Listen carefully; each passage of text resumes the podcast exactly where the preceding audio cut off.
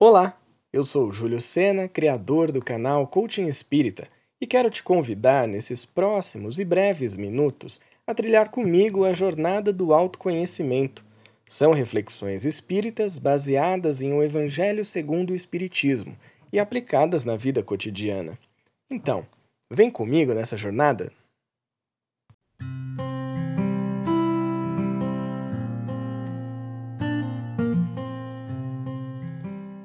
Imagina se sentar ao lado de uma criança de 5 anos, pegar um livro e começar a contar a ela uma história que explica os avanços da física quântica no universo da nanotecnologia. Talvez isso pareça avançado demais para a idade dela e você precise explicar da maneira mais didática possível. Para isso, provavelmente você vai utilizar elementos que a criança conheça, que façam parte do seu dia a dia e que permitam uma associação rápida das ideias. Agora, imagina o desafio que estava nas mãos de Jesus quando precisou explicar o conceito de reencarnação para o povo da sua época. Eram pessoas que acreditavam na ressurreição, ou seja, o retorno à vida de um corpo que já estava morto. Mas isso fugia muito da realidade, já que Deus fez da reencarnação a possibilidade do espírito retornar à vida corporal, mas em outro corpo. Para isso, Jesus se utilizou de uma frase marcante quando disse aos seus discípulos que era necessário renascer da água e do espírito. E de maneira lógica e irretocável, o Mestre nos apresentou um dos elementos mais importantes das leis universais, que explica as oportunidades que temos de aprender e evoluir a cada nova existência. Hoje, a reflexão da nossa jornada do autoconhecimento tem como objetivo identificar nossas características da matéria e do espírito.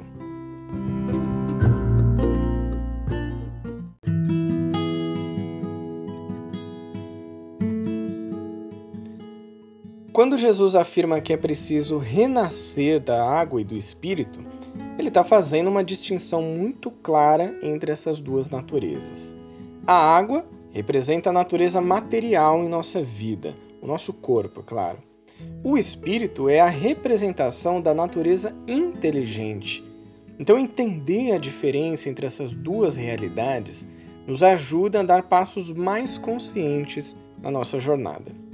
Então, eu te pergunto: qual característica sua você considera que seja da matéria e qual é do espírito. É claro que não foi fácil para a humanidade aceitar a ideia de reencarnação e todo o seu funcionamento de acordo com as leis divinas. Mas é inegável que essa proposta, além de colocar um fim na ideia de penas eternas, ainda traz uma paz para a nossa vida, já que apresenta uma nova chance de recomeçar e aprender. As grandes diferenças materiais existentes entre as pessoas na Terra é explicada pela reencarnação, já que todo efeito tem que ter uma causa. E que causa poderia explicar melhor essa situação, senão aquela que nos diz que a vida continua e que as nossas ações geram efeitos nas próximas vidas, sejam positivos ou negativos? Nossas características materiais pertencem apenas a essa existência e não vão ser levadas adiante quando estivermos no plano espiritual. Mas as características do espírito, essas sim, essas vão seguir com a gente por todas as existências. Desde os tempos de Jesus, o conceito de reencarnação já estava presente, mas ele era mais conhecido como a ressurreição. Através da sua vida, dos seus ensinamentos e dos evangelhos, hoje a gente pode entender tudo isso de uma maneira diferente. E cá entre nós. Essa é uma explicação que faz muito mais sentido, não é verdade? Então eu te pergunto novamente: qual característica sua você considera que seja da matéria e qual é do espírito?